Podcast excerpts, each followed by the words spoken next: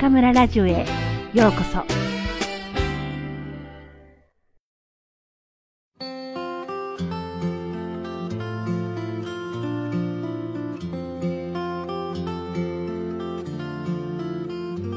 あなたに苦痛をもたらすのはあなたの思いだけ。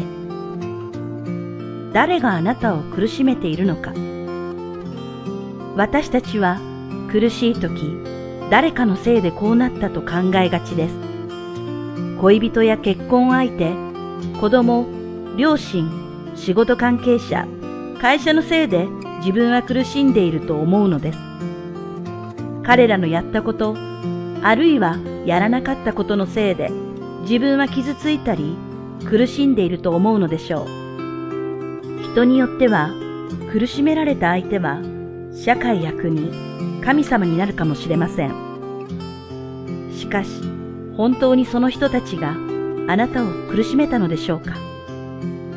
誰もあなたの許可なしにあなたを傷つけたり苦しめたりすることはできません。なぜならあなたは外部からの批判や攻撃によって傷つくのではなく、自分自身の観念によって傷ついているからです。あなたが勝手に家族やパートナーの言動で自分は傷ついたと考えているだけです。例えば、最近太ってきたなぁと旦那さんや彼氏に言われ、ショックを受けたとしましょう。そのコメントにあなたが傷ついたとすれば、太ることは良くないともともとあなたが思っていたからです。あなたが太っているイコール魅力がないと考えていなければ、ショックを受ける必要はないのです。あなたの観念が感情を引き起こしています。それらの観念は、あなたが小さい頃の両親との関係の中でできたものです。また、学校や部活での出来事や、友人、先輩との関係の中でこの世界はこういうところだという観念が作られていきます。ネガティブな連想ゲームで自分を傷つけないように。感情はあなたが考えているよりももっと反射的な反応によってできています。例えば、知り合いの女性がある男性を好きになったそうです。ある時友人からその異中の男性とモデルみたいに綺麗な女性がディズニーランドでデートをしていたのを見たと聞かされた彼女は目の前が真っ暗になりました。もうダメだと思い、一時は失恋のショックでご飯も喉を通らないほど落ち込みました。しかし、後で友人がそれとなくその男性に聞いてみると、一緒に歩いていた女性は九州から遊びに来ていた妹さんだったとのこと。それを聞いた女性は一気に元気になり、勇気を持って告白。数年後、幸せに結婚したそうです。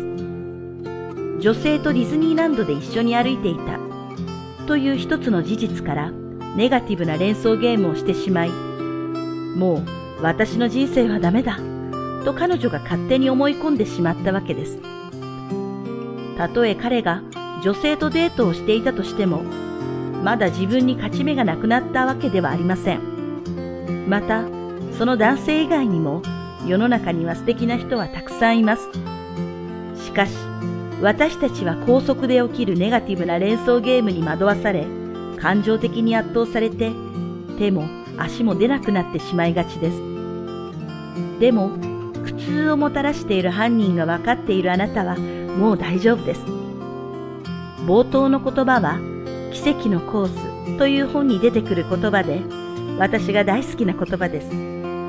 間違った観念から自由になれれば、ちょっとしたことで心の平安を失わなくても済むようになります。動揺しにくくなると言ってもいいかもしれません。例えば、お金がなくなったとしても、それが人生の終わりではありません。病気になったとしても、いずれ人は死んでいかなければならない存在だと知っていれば、慌てずに済みます。極端に聞こえるかもしれませんが、すべての苦しみは自分自身が作った観念から引き出されてしまったものです。すべての出来事は中立です。その出来事にどういう意味を与えるのか、それはあなたの選択次第です。あなたが苦しみを選択するのか、幸せを選択するのか、自由に決めることができるのです。どんな時も自分を傷つけないと決めること。それがあなたの人生に平安をもたらす秘訣です。心がほっとするミニコーチング。あなたが最近苦しいと感じたことは何ですか？その苦しみの裏にはどのような観念がありますか？自分を苦しめる観念を書き出してみましょう。お金がないとダメ。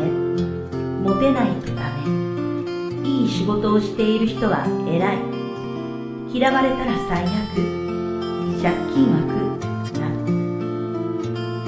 今度苦しいと思ったら何がそんなに自分を苦しめているのか冷静に考えてみましょう。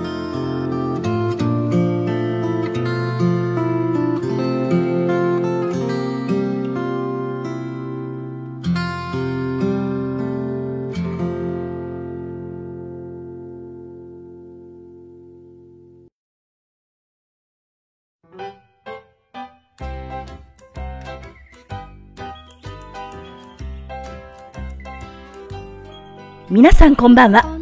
今夜も中村ラジオへようこそ。私は当ラジオ局のディスクジョッキー中村です。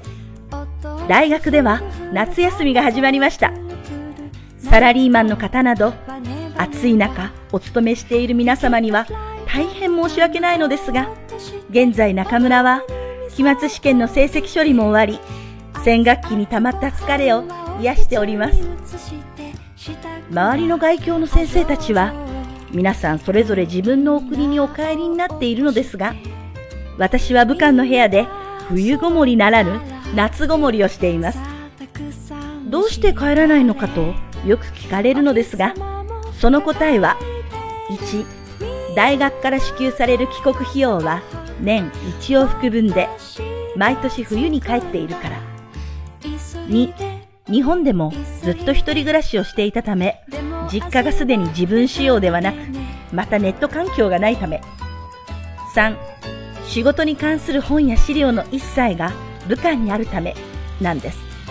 そう答えると、ご家族が寂しがるでしょうと言われますが、もうずっとこんな生活なので、お互いに慣れてしまったのでしょうね。中国の学生さんたちは、今頃ふるさとに帰省して、大好きなお母さんの大好きな手料理に舌包みを打っていることでしょうね。その話を聞くたびに自分の親不孝さを思い知らされます。ごめんね、お母さん。さて、これをお聞きの大学生の皆さん、期末試験の結果はどうでしたか？私も3年生の高級日語のテストを実施したのですが、テストというものは学生の理解度をチェックするだけではなく、教師の授業の内容、及び浸透度を確認する。これまたちょっぴり怖い。まさにテストなのです。今回の大きなテーマは、茶道、一期一会、菊と刀、日本文化、日本人を語る上で欠かせない、スタンダード。かつ重厚なテーマで、日本語学科の学生なら、きっと誰もが通る道でしょう。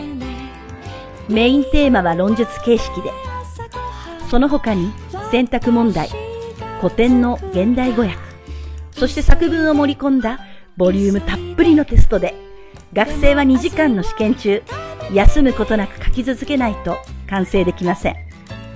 試験監督として学生の列の間を歩いていると、この子たちと過ごしてきた3年間がいろいろ思い出され、教師として万感の思いが胸に迫ります。それが家に帰り、採点を始めると、あらららら、と頭を抱えることになっちゃうんですが、やはりテスト用紙の上の良いことも悪いことも教えた教師にその原因があるわけで、これは次の学期への課題となります。教えるって本当に難しいとつくづく思いますが、難しいからこそやりがいがあるのだと思います。そしてその難しさややりがいの中に充実感と楽しさがあります。教師となって22年。日本語を教えてからは12年が過ぎましたが、未だにその極意はわからず、模索の日々です。全国の学生の皆さん、先生たちはこうして頑張っていますから、皆さんもその努力と期待に応えて立派な日本語人材となってくださいね。さて、前回からお届けしている本田健さんの読むだけで心が楽になる22の言葉ですが、お楽しみいただけているでしょうか？筆者の本田さんについては次回詳しくお話しすることにしますが、今回の朗読、あなたに苦痛をもたらすのはあなたの思いだけのお話は本当にその通りだなと思いました。私は若い頃から良くも悪くもこれと決めたらまっすぐ突き進む性格のせいかよく目立ってしまうようでいろいろと人からご批判の言葉をいただきました。耳に痛い言葉はもちろん心にも痛いわけでもう若いとは言えないおばさんの私もそれなりに傷つくのです。本田さんは本の中でこう言います。誰もあなたの許可なしにあなたを傷つけたり苦しめたりすることはできません。なぜなら、あなたは外部からの批判や攻撃によって傷つくのではなく、自分自身の観念によって傷ついているからです。と。その通り。簡単な文章ですが、なんだかすっきりしませんか？そうか、太ったねと言われて傷つくのは、私自身が太るイコール罪悪と考えているわけで、もし太るイコール素晴らしいと思えば、それは褒め言葉になるわけです。相手の言葉を変えるのではなく、自分の観念を変える。自分を変えれば、世界は変わるのです。さあ、ただいまお悩み中の皆さん、今日から今から、ポジティブシンキングを始めて、暗闇の世界を輝く光の世界へ変えていきましょう。そう。世界はあなた次第でいかようにも変わるのです。さあ、明日はどんな一日になるのでしょうか？私の人生でたった一度きりの明日。何をするにしても楽しく過ごしたいものです。それでは皆さん、また次回、ここでお会いしましょう。おやすみなさい。